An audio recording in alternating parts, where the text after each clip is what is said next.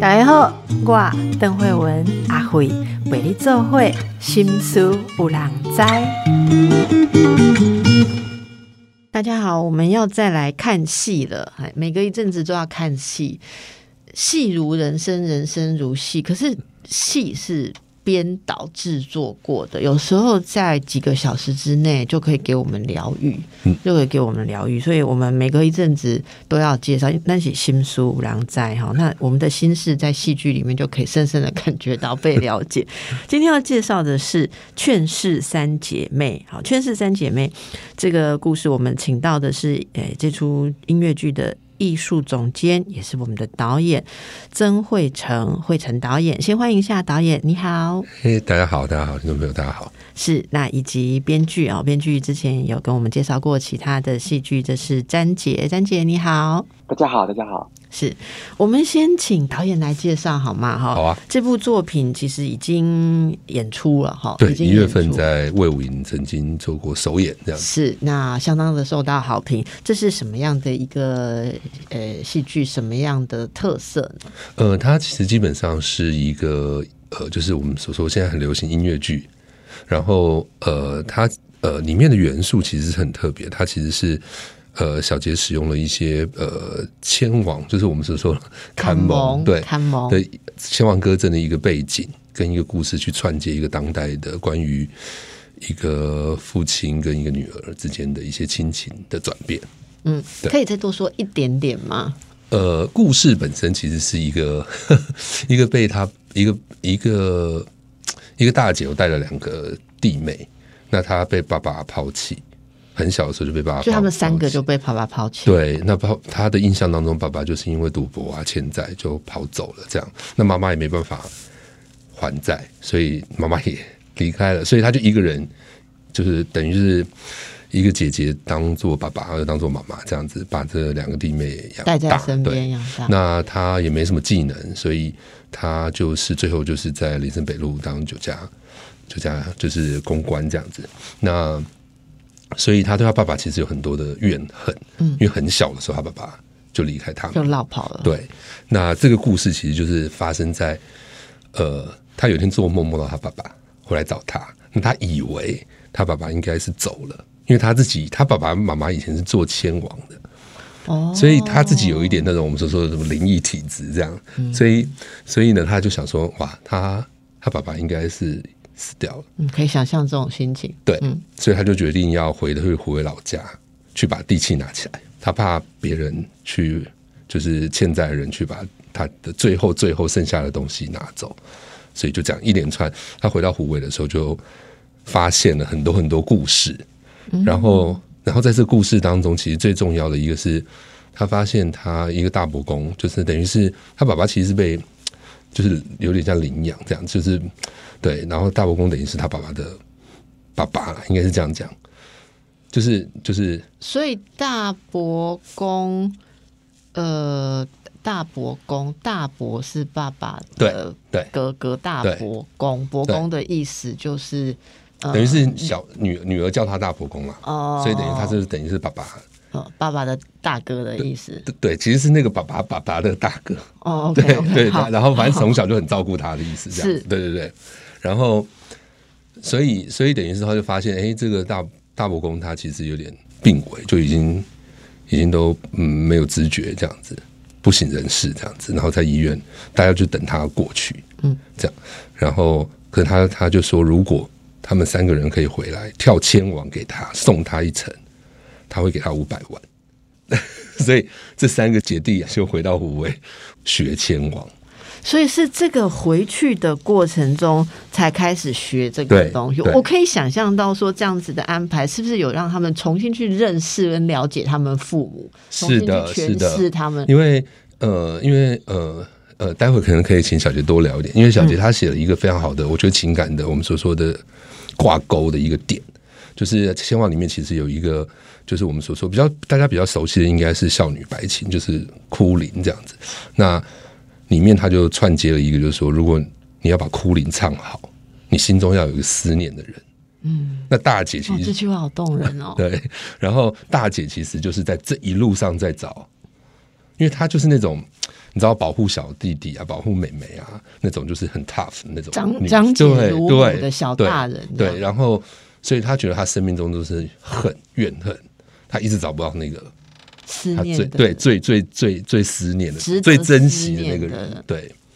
然后在这过程当中，他才发现原来他最思念的其实是他的父亲。嗯嗯，因为我觉得这个这个过程我们可以想象，所以他在回去，他们要回去做他们爸妈以前做的那个事情，那个事情可能本来对他们而言是一种想要切割或忘记的，可是如果不把这个连接回来，其实自己的生命就像从前面断裂一样的，。是的哦，所以这个故事呃，大家可以想象，这个呃我我们看到音乐剧的一个简介，其实是导演讲的就这么的有感情哦。你你们的文宣写的就比较好的，文宣写的是内容描述三姐妹阔别多年重回故土，为了生活只好回湖北老家抢拿地契，阴错阳差卷入弥留大伯公的遗嘱，遗嘱中提到，若宋家人。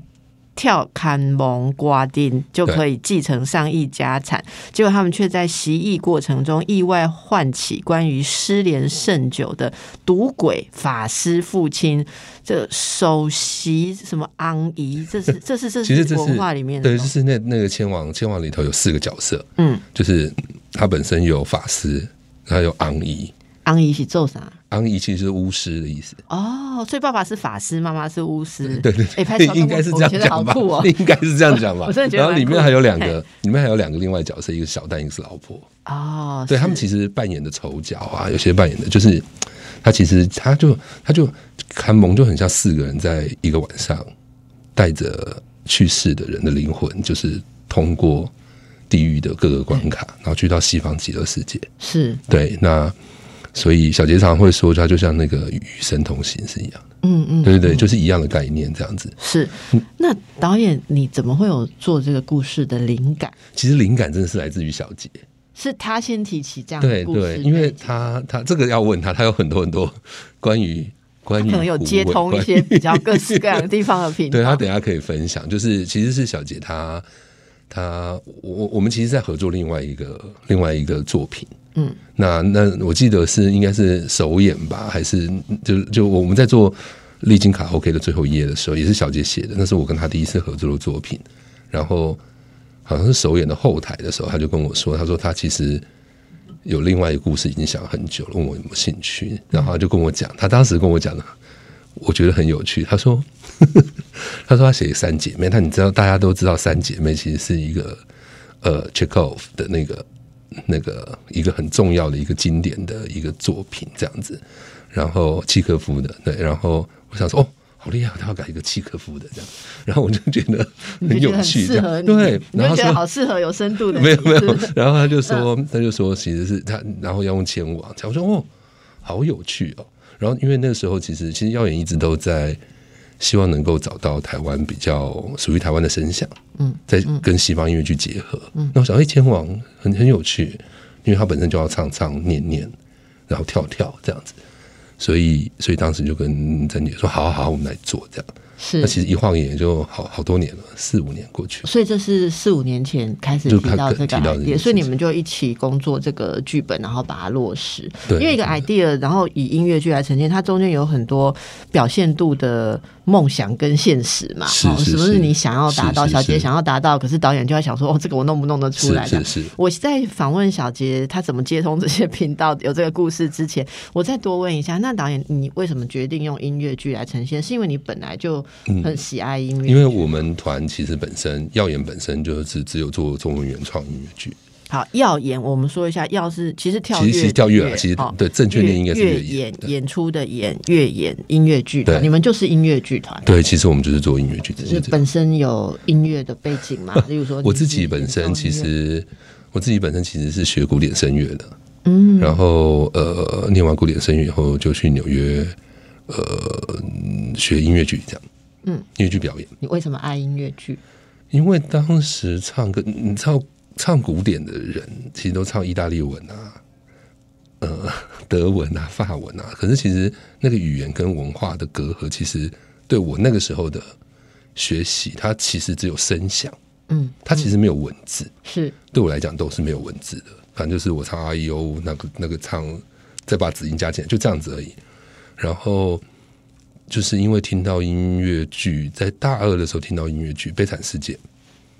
然后我发现哎，这语言我懂，音乐很好听，哎，它有一点，因为《悲惨世界》的声响比较偏古典，没错，美声一点点，对。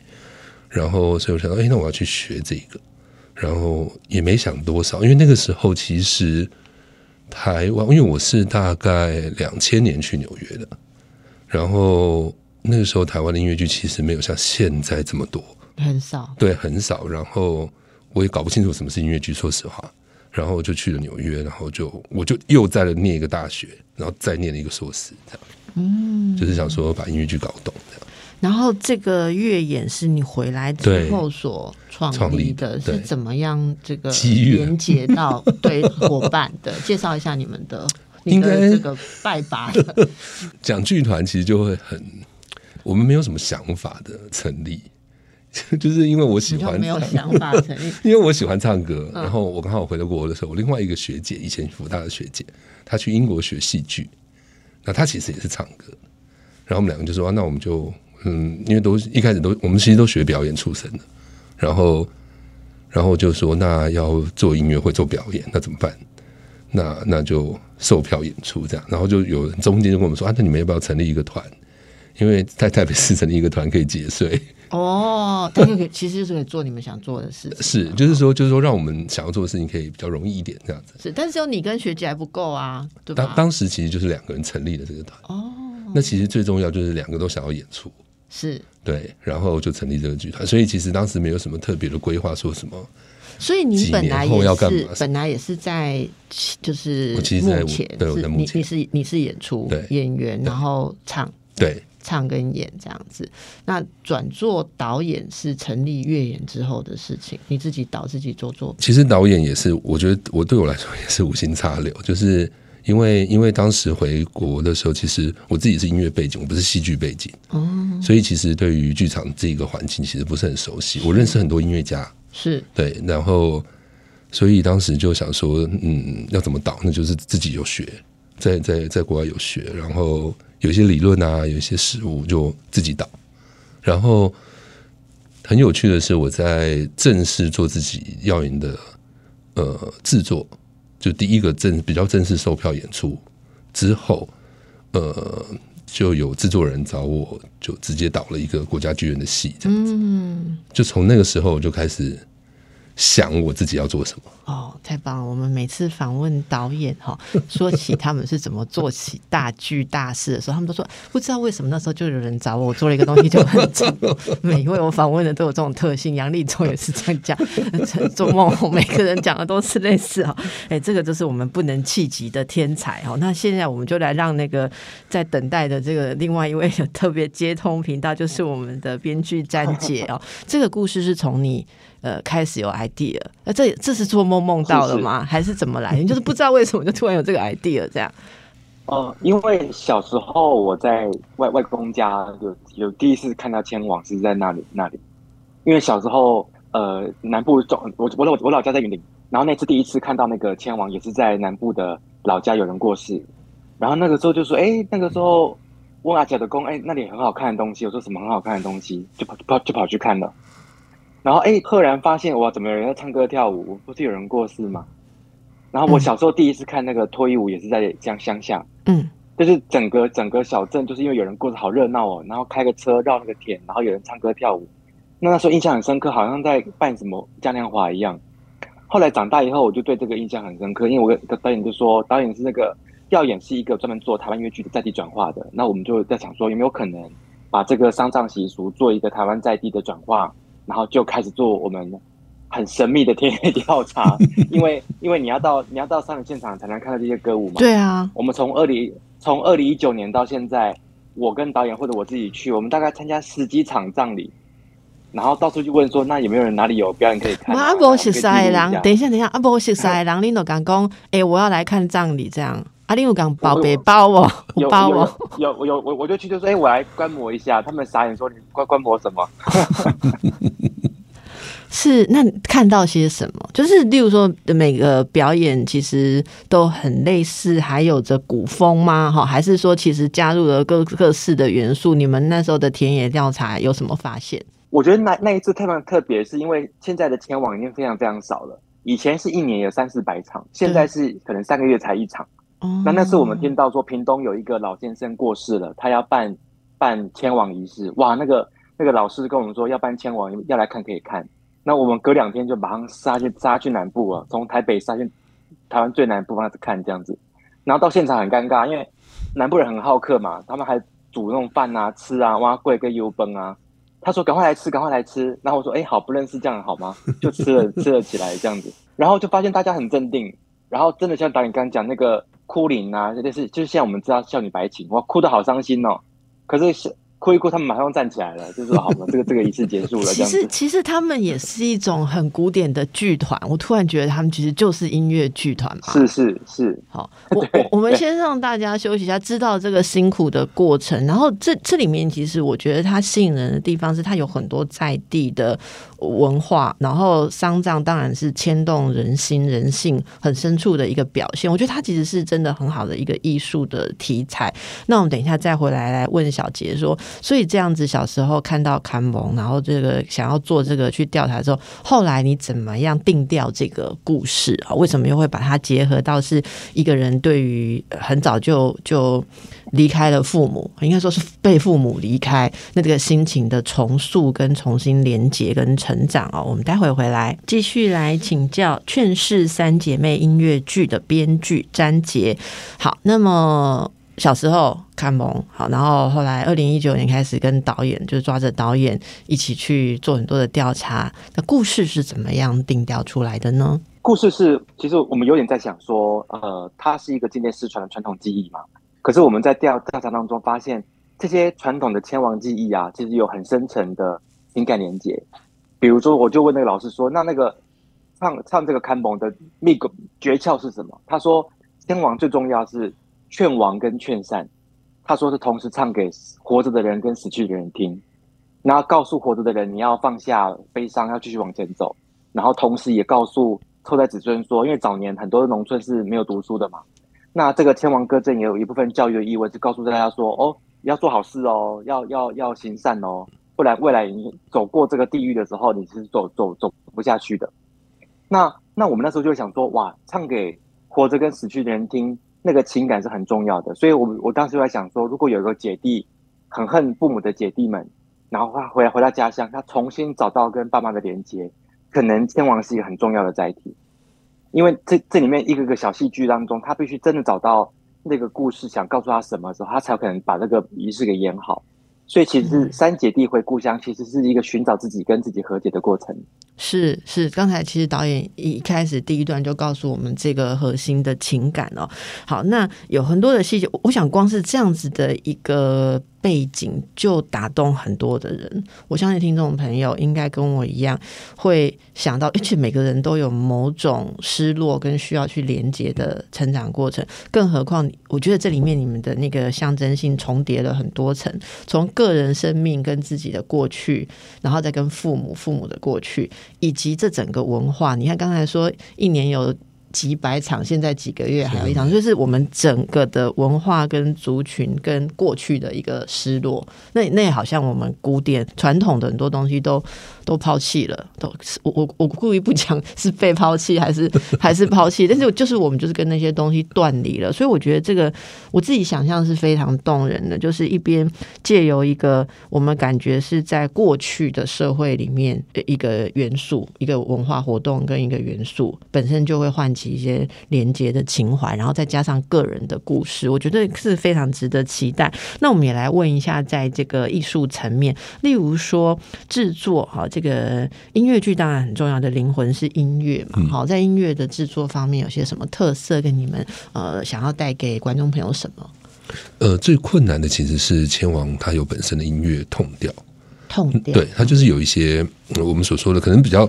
如果以音乐的理论来看，它就是一个基本的五声音阶嘛，因为它是一个比较古乐，对，比较比较比较属于我们所说现在的传统音乐。对，那那他有他自己的氛围，因为他就是唱唱念念念念唱唱唱唱，他就是，然后他所使用的乐器就是一个电三弦，然后大家呃可能旁边会有一些打击的乐器，那打击乐器其实是他们在做这个科仪的时候那些人身上所使用的，对，然后所以当这些音乐要加入进去，因为音乐其实塑造了一个文化很基本的氛围。对，就是我们听到这音乐，我们就哦，就是我们听到一些音乐，我们会有一些想象跟一些情感连接嘛。那其实千王就有这个音乐本身的基础。嗯嗯。那我觉得最困难、最困难的会是怎么样在西方音乐剧的架构里头，让当代的人可以接受那样的音乐，嗯，也不觉得违和。是对，所以其实就是我们的音乐总监呃康和祥老师，他其实花了很多功夫，就是。在在里头，他有有我我我举一个比较特别的地方，因为呃，千王有一点念唱，所以他直接在当代的我们现在流行的念唱的结构里头结合进去。现在流行的念念唱其实就是 rap 对，就是嘻哈哦。所以他在他在一些歌曲里头，他用了我们比较应该说比较经典的，有点像是。呃，千王可能会使用的语言，然后它其实是结合在嘻哈的音乐里头的。哦，这个很吸引人。对，所以其实当当我们在看待这个故事，好像听起来好像是一个很很富有情感，其实它是很有情感的故事。可是大家可能会觉得，哦，那是不是很我们所说的就是抓马？这样就是对。而其实它是一个超级好笑的好笑的戏，嗯，就是。他的情感的流动，其实是我这几年，我其实做了好多年的音乐剧了，很难得一见的。因为他都，我觉得我真的是归功在两个很很很厉害的创作者了，就是小杰跟那个康康小老师。如果音乐来讲，它就是一个当代化的一个转转换。所以这里面是全部都是。呃，音乐主主体在整个过程演出的过程中是这种结合的呃新的多，还是你一直穿插？就是其实里面很里面，其实它是一个蛮困难的。我自己觉得它是一个蛮困难的，在形式上面是一个蛮困难的事情，因为里头有其实里头有小杰写的一些千王的词，那那个词其实是有点像是我们的七里亚，嗯，就是对对对对对对，然后然后。再过来呢，呃，它有基本的曲调，嗯，对，它可能有这这个这个这这边叫演游花园啊，那边叫做你知道，就是它它有像像你要哭灵啊，它其实它基本有形式嘛，对。对，然后所以就等于是说，呃，这个创作者他得要知道，我觉得他们很厉害，是他们知道这个语文可能在情感上可以结合这个故事线条的哪一个段落，所以。他们被使用进去的时候，不会让人家觉得跳开。嗯嗯。那我们并没有真正的在这个可能将近两个小时半三小时的戏里头，我们并没有真正的要凸显千王的这个，就是单独拉出来。我们并不是在介绍，对对对对对对对，它其实是一个作为呃。应该算是一个被寄托的，像我刚刚寄托的一个意义的一个。然后这些桥段，前往的桥段，其实都被小杰很巧妙的转换在戏剧桥段里头。懂是是。那小杰，你说说看吧，对于这个音乐还有这个这些你所做的词，好，你你是怎么样呈现呢？我我那时候很惊讶，因为康和祥老师是基督徒，然后。然后他其实哇，他每天都在听，跟我一起听那些千王的音乐，我觉得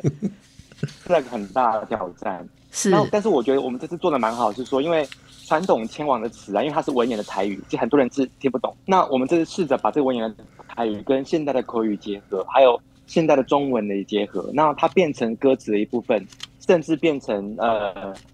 故事的角色传达心心意的的一一一个载体。因为比如说它里面有一段游那个。游花园，游花园在千王的唱词里面，其实是讲一个女生怀孕的这个月份的过程。然后我们把里面的台词摘出来，变成这个女主角在在感叹自己的爱情其实是失落的。然后她始终没有在那个时间时间的进程里面找到自己可以相伴相守一生的人，所以她有点是他说好花得时啊，就是所有的花都应该最好的时候被摘下，可是他已经错过那个时间了。嗯，你讲我都要哭了。好，那呃，我觉得就让大家去感觉好了。虽然我其实蛮想请小杰说，那可以念个几句吗？好，你有要念个几句吗？你现在脑子里面有立刻浮现的几句吗？现在 我可能要去看歌词，因为那个微微言的台语。对啊，真的不容易哈。好，我们就让大家去观赏好了哈。那听到这里哦，诶，就是我我们就顺势哈，大家现在听得正有兴趣的时候，赶快告诉大家演出的时间跟售票资讯。我觉得这是一个蛮好的 timing 来，谁谁要介绍一下？我我可以介绍，可以介绍。对，他就是在七月一号到九号。是，然后在台北表演艺术中心的大剧院，然后售票系统是在 OpenTix，或者是可以上耀眼的粉粉丝粉粉砖哦，然后。里面都会有详尽的讯息。是好，那呃，预期哈，你要赶快买票，因为我觉得这个是暑假期间，大家就是先前在那里想要看表演的哦，所以大家赶快对把握购票。OpenTix 二零二三年七月一日至九日，在台北表演艺术中心的大剧院，总共演出八场，所以一日至九日每天只有一场。对，就是晚上。呃，礼拜六第一周的礼拜六演了两场。哦，我们礼拜六开始，礼拜六的下午跟晚上哈。那演员的阵容呢？演员阵容其实都是大部分都是耀眼的团员，其实他们都是长时间在做音乐剧的演出，像张锦佳啊、曾志远啊，还有呃张方瑜跟功能安。那这四个其实是这这个戏里面很重要的四个角色。嗯，那。那方瑜呢？张方瑜可能比较特殊一点，就是他们他张方瑜其实，在二零一一年曾经去《妈妈咪呀》中文版，嗯嗯，国际中文版在在中国那边演了大概大概三年，所以他大概演到不不不下大概六百场吧。哇，对，所以他是一个蛮在音乐剧里面蛮重要的一个一个演员啊，在台湾音乐剧里头，对，是。那他这次就会，他还我们还把他弄得很胖。让他上台这样子，对他，他演他演那三姐，三姐弟里头的二姐，就是老二第二个这样子。嗯，哦，是这个对演员而言，因为刚才我们提到这这剧里面音乐表现的一些特性，他们有没有觉得特别挑战？呃，所有人都哇哇叫。困难在哪？困难在挑战在哪里？嗯，小杰台语很好。演员们现在当代的演员们，可能年轻的演员们其实台语都得要练，嗯，然后再过来就是这是一个国台语复杂交杂的一个一个结构。所以这个呃剧中的对话是华语还是台语？都有都有，所以一台语就是你会讲讲讲讲讲要讲华语，然后讲讲讲讲台语。好，就是台语的部分其实是很自然的占，就是对他就是而且而且大姐大部分都是讲。台语哦，可是年轻的那个弟妹，他们可能就会比较多，比较多华语，就很符合现代的状态。对，它就是自然语嘛，就大家说的自然语这样子。然后，然后，所以他们花了很多的功夫。然后，因为里头又要牵网，牵网就是他们四个人，就是也要就是上去跳牵网，所以他们也要学牵网。他们有去学哦。对，我们找老师，就是林中范老师来帮我们做一些指导。哦，对，然后，嗯。我我我觉得这过程其实我自己是很感动的原因，是因为，呃，作品其实带了我们这一代的年轻人、表演艺术者去认识了，也认就是角色在认识以前，其实我们做创作的人也在认识我们的过往。对对，这件事情是非常，我觉得是有时候可能是表演本身价值之外最重要的一件事。您这样说，我会想到说，我刚刚不是说有个人的过去。那个连接，然后还有整个文化的过去，然后突然想到你一开始讲说你去学呃声乐的时候，那些意大利 意大利的词，然后你再回来 没有了，我没有学好了，应该这样讲，不能说。所以对你而言，你回来你用你。出去学到的一些专业，然后回来你来做出自己本土的语言或是文化，就是我我觉得这就你刚刚说那个创作者的这个那个连接，我觉得他真的是非常的不容易。所以大家这个可以想象这么多的演员哦，其实我觉得音乐剧的演员真的很困难，就是所有的演员应该要具备的东西都要具备，然后还要会唱、会跳、会唱、会跳。好，那好像。我我的理解是，如果要这样子的元素，你们的造型、服装、美术应该也头大吧？可以说一下这个沟通跟创作的过程哦。我最喜我最喜欢问的，我最喜欢问导演问题就是说，请问美术，嗯，最抱怨你导演的是什么？请问设计、服装、服装还有舞台设计，他们最不爽你的地方，那就是最精彩的地方。其实，其实有很多部分，因为这个戏的结构本身有鬼啊，对，然后又有有一些呃大量的舞蹈哦，真的有大量的舞蹈，这戏真的是大量的舞蹈，然后呃场景的转换其实是非常非常多的，对，然后女主角因为她又有时序的问题，所以她衣服又得换，对，对，那这个女生其实就是女主角，真的是张琴佳，真的是很厉害，因为她上去几乎没有下来的，因为他本来就写他的故事，那就后面像打战一样啊，后台真的像打战一样，就是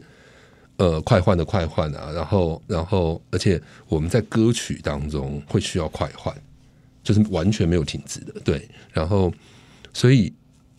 跟跟设计老师们最大最大的痛苦就是，我有时候会比较堵的，就是我对于对于戏剧的可能在演出的时候，可能的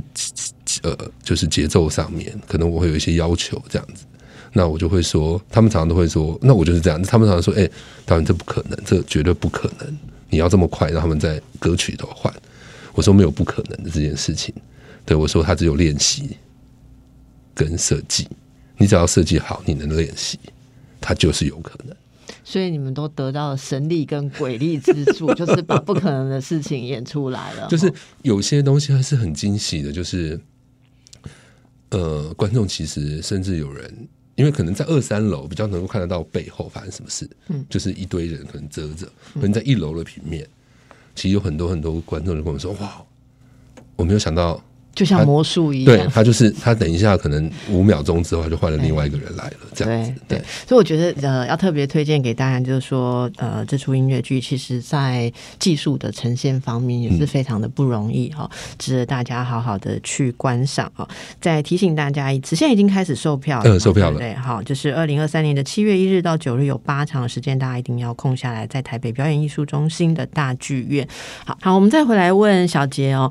呃，你自己有没有对这出戏里面哦最心疼哈、最喜欢的角色？这很奇怪，你像问一个妈妈说你的小孩，你最喜欢哪一个？哈，我其实最喜欢是大姐宋国珍这个角色。嗯，那我我帮大家补充一下，因为这个呃这个戏有大量的台语，而且几乎是三个小时里面，呃主主角宋国珍他必须又唱又跳又演。那个小杰，麻烦你现在这一段直接用台语讲，比较传神。啊，有有台语讲嘛。嘿，你你介绍者，你上介意那这个角色，这个大姐，吼，你要甲大家讲啥？伊伊是国就是国定啦，国丁这个角色，伊伊是国丁金的人，伊伊这这个角色就是讲他平常时对人就是赤白白，想讲安尼安尼创甲人交啊，讲甲人骂啊，甲人甲人相拍呢。毋过是伊伊家家己诶心态是做做软性的啦，伊是计对人是做做善良诶，可是毋是讲台湾人都是共共款嘛，讲出来的时阵被关心你的，讲出来跟跟跟咱魅力共款，就是很困难，就是他。用国语讲好，就是他平常在关心你，都像在骂你，但他实际上是个好人。但是我们的女主角张晨佳老师，她其实不会讲台语，啊所以她当时的做法是，我是把每一句台词都录下来，她回去一个字一个字背下来。可是观众最后竟然完全看不出她其实不会讲台语的。这是非常大的努力他他完他。完嗯，对对对，他后来把这个角色诠释的非常好，因为她就是一个一个风尘女子，然后她又是一个这么的剽悍的女生，可是她同时演出她很脆弱的那一面。嗯，那我觉得这个这个角色有一首歌，他在唱她一路以来的心境。她说我我我才三十岁哦，但我现在唱起来我已经是这个老杂货啊。然后每天我都觉得说天空怎么在下雨，可是原来那原来那是我的眼泪。那那句话那首歌每次唱出来，我觉得台下很多的观众都会非常有感，因为好像那是台湾很多女女性的一个写照，是她们要好坚强好坚强，才能抵御生活中的苦难或者是折磨这样子。关于这个角色哦，呃，因为三个三个就是大姐，然后二姐啊，最小的是 是一个弟弟，是弟弟嘛，哈。但是他们叫劝世三姐妹，对这个要对这个要对为什么是。劝世三姐妹？对，因为因为里面那个弟弟他一直想要变性，然后。啊然后就是一直想要去戴假发啊什么的，然后大姐就觉得说：“天哪，我们家唯一的男男生怎么会变成这个样子？他长姐如母嘛，他要替爸爸妈妈把关，千万不能把这个弟弟弄到不见这样子，所以他会偷偷偷去他房间，把他的眉笔啊、眼口红啊全部丢掉。然后二妹也是一个麻烦精，因为二妹是一个她很胖很胖很胖嘛，可是她是晚上在做直播主，就是用滤镜变得很瘦这样子。那其实三姐三姐弟他们都有一个掩盖自己跟装扮自己的的一个的，他们都躲躲在某东西后面。懂那其实这个整个故事看完以后，他们也慢慢走出来了。是哦，好，所以这个也是一个巧思哦，一个细节在里面呈现。很喜欢小杰刚刚讲的说，三个人各自都有自己的面具哦，就是自己躲藏的外壳，这是其实是心灵受伤的人的特质。可是，在这个这种落差当中，我我我觉得啦，这可能是我我自己的一种感觉。我觉得在对外表现的东西，例如说对外很强悍，但是内心很脆弱的女性，或者说很肥胖，然后用滤镜的直播主妹妹，还是说会想要装扮变装，而且像变装皇后这样子，很多我我们认识的那个。保持着这个落差，其实是非常真性情的人的一种特长，因为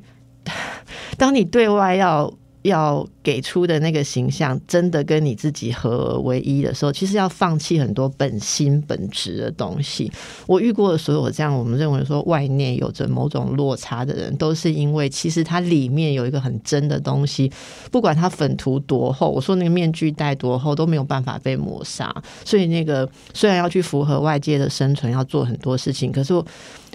嗯，导演，你知道那个感觉，就是说、那些东西其实永远不会吃掉它里面嗯一种很、很强悍的，就是要以本来的状态存在的状态，所以那个落差会很大。可是他们的精神拉扯也很大，因为有一个要去要去满足外面的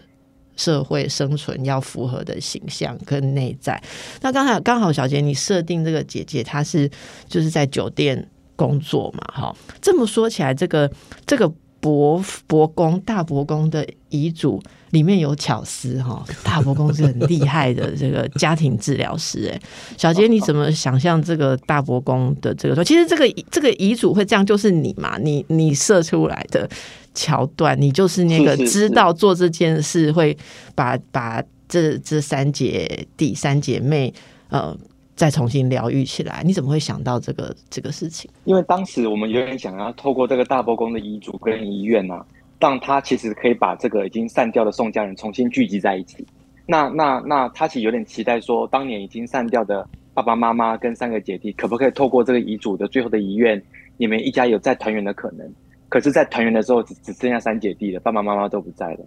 那那这个这个愿望虽然落空，可是他最后还是引领三姐弟在学习签完的过程当中，跟爸妈有了和解的过程。是然后他他他就说，这这个是我最后送给你们的礼物。那我先不要问那么多，但是听众朋友可能跟我一样好奇，他说的如果呃回来砍蒙的话，就可以继承那么多的家产，这是今天可以给哈，我们就不要讲了哈。那我有点好奇，说今天来吗？因为通常这种故事。如果是什么杀剧、莎士比亚还是什么，这中间一定最后是没有这个钱的哈，因为我们通常都要观众感觉，我自己觉得啦，我们通常观众感觉到说，哦，你获得的这个东西就是上亿家产，就是你重新跟家连接，你感觉你是被爱的，你重新有了家人。作为一个心理医师，我觉得这就是上亿家产，但可能 maybe 不是哦，可能没有这个谎言，我不要再多问了。问完大家就说，哪怕以后你盖小完，然后我们看，大家都不上我节目就惨了哈。好，那所以这整个过程中，真的很多留给大家。我其实我还有还有一个好奇，那你们我我我想可能也不一定要回答我，就是导演刚刚好像不经意的提到，爸爸是被领养的还是什么？是不是？其实就是等于是他视大伯公为父亲了、啊啊！但是他为什么会被领养？这个有没有一个这个他爸爸怎么了？我不知道，是 这我没有。这个也有意义存在吗他？其实其实是干爸干爸干爸的概念干爸好可以被好好，可以北就是爱有觉得有智慧的长者，这个是。